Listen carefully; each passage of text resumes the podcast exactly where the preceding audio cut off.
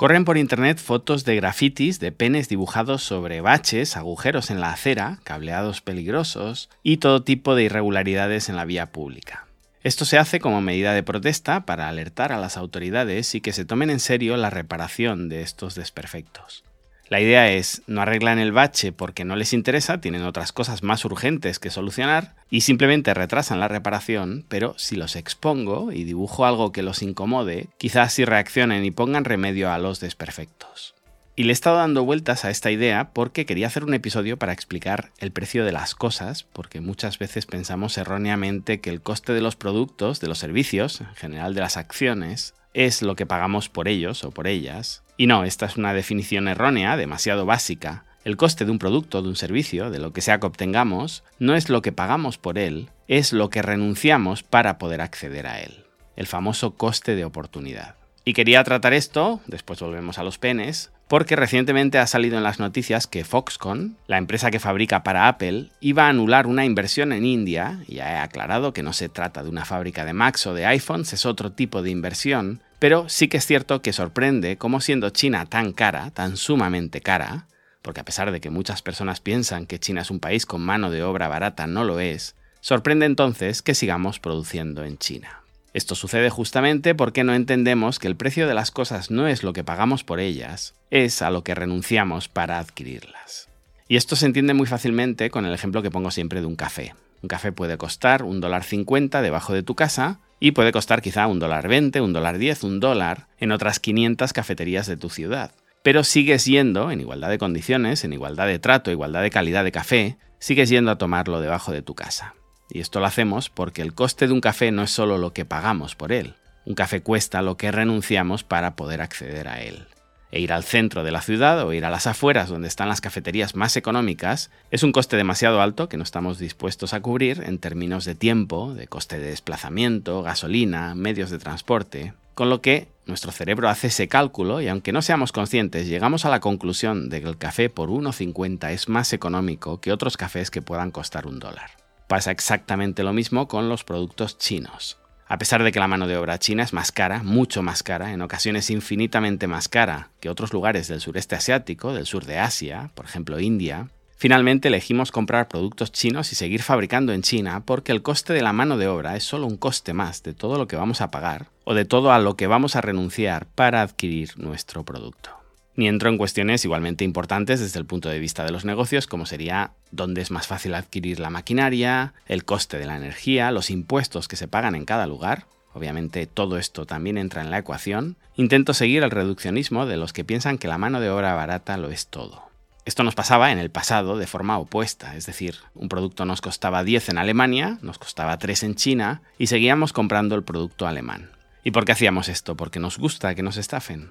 No, porque hay un coste que no vemos, pero que nuestro cerebro sí calcula. Y ese coste extra se llama mala calidad, se llama retrasos en la entrega, se llama desperfectos, se llama diferencias entre lo que yo pedí y lo que me ha llegado, con lo que al final esos 7 puntos de diferencia del producto alemán eran baratos. Nosotros comprábamos en realidad un producto alemán por 3 y pagábamos una prima de 7 puntos, de alguna manera estábamos contratando un seguro y lo pagábamos feliz para asegurarnos que el producto era adecuado.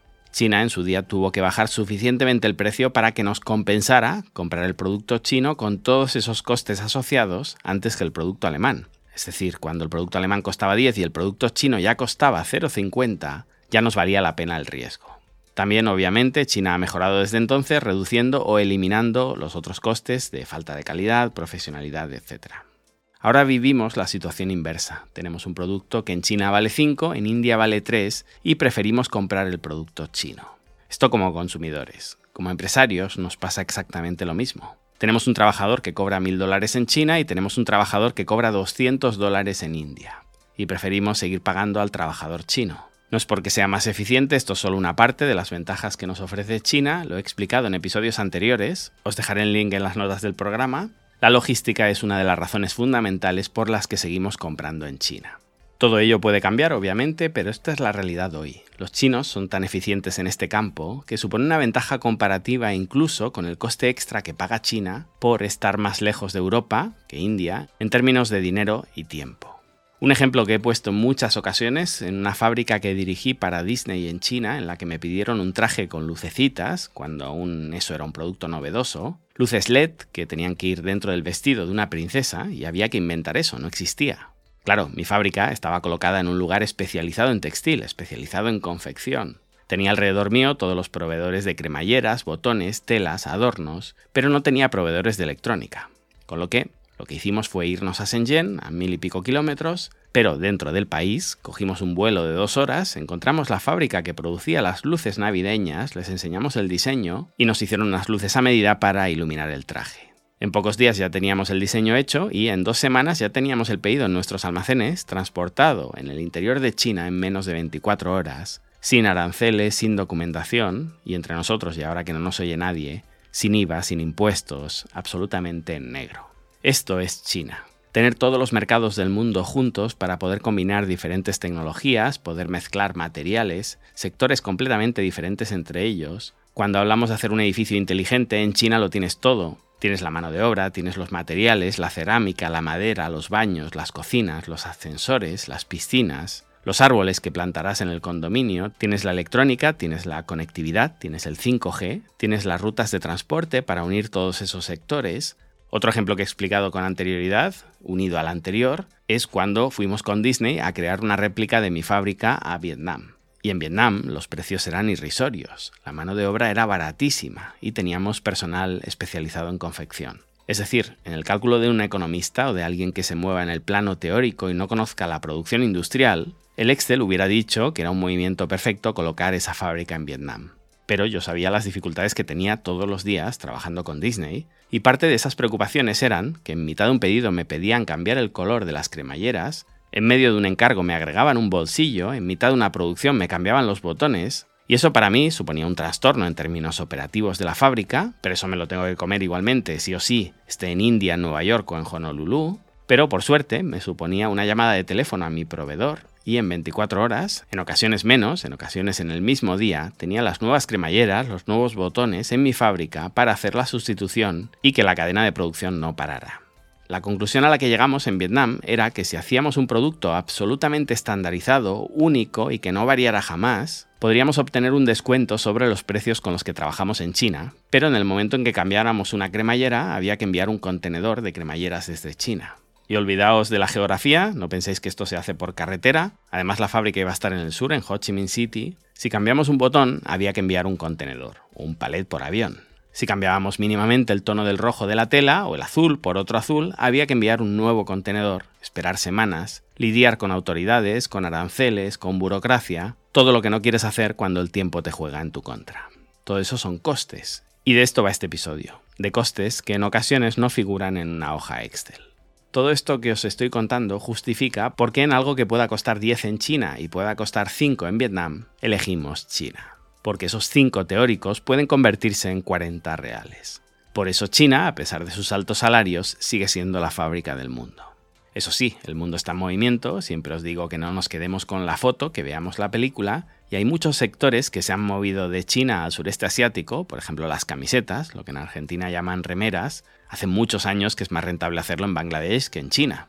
Y esto es así por una cuestión de aranceles y sí también por una cuestión de mano de obra, porque las camisetas requieren muy pocos cambios. Tiene un rango de componentes más estrecho, es decir, si nos especializamos en un sector concreto, que solo use unos pocos materiales y que no esté sujeto a agregar accesorios permanentemente, a hacer cambios bruscos en la composición del producto final, entonces sí podemos movernos a estos países y van a obtener una ventaja comparativa con China que ya digo, si no es muy muy grande, seguirá conviniéndonos trabajar con China por una cuestión de logística, pero estos países sí podrían conseguir esa ventaja comparativa diferencial. Es parecido al caso de los jeans en Vietnam y de otros productos.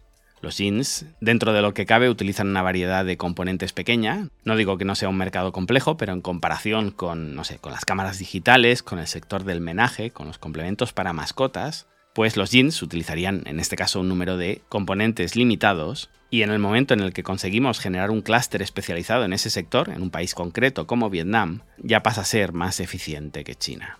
Es decir, si queremos ver la película, sí se va a ir a una deslocalización de producciones desde China al sureste asiático, si China no consigue automatizarse más rápido. Y cuando digo más rápido no me refiero a la velocidad de compra de robots e instalación en fábricas, sino a la velocidad de optimización de los robots para que estos sean más rentables que la mano de obra, que en esto está China.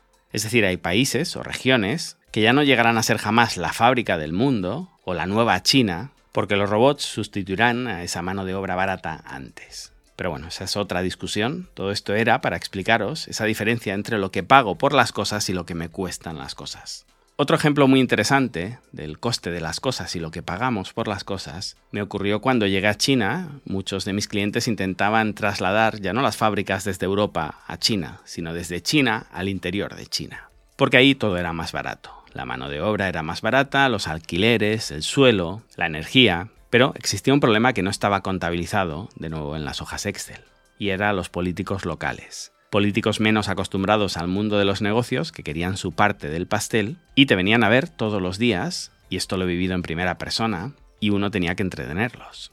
Tenía que llevárselos al restaurante, invitarlos, por supuesto, al karaoke, a todo lo que quisieran. Y el día siguiente llegaba otra vez el alcalde con el jefe de la policía de la ciudad, porque no quieres tener problemas con la policía, claro. Y tenías que de nuevo agasajarlos, llevarlos a cenar, al karaoke y a todo lo demás. Al día siguiente te llegaban con el jefe de la oficina de bomberos. Lo mismo. Al día siguiente con el del banco. Porque claro, tú querías recibir los dólares de tus pedidos y no querías ningún problema. Muchas fábricas han acabado arruinándose por intentar ganar unos centavos extra yéndose hacia el interior porque no entendían la diferencia de lo que pagas por las cosas y lo que te cuestan al final las cosas.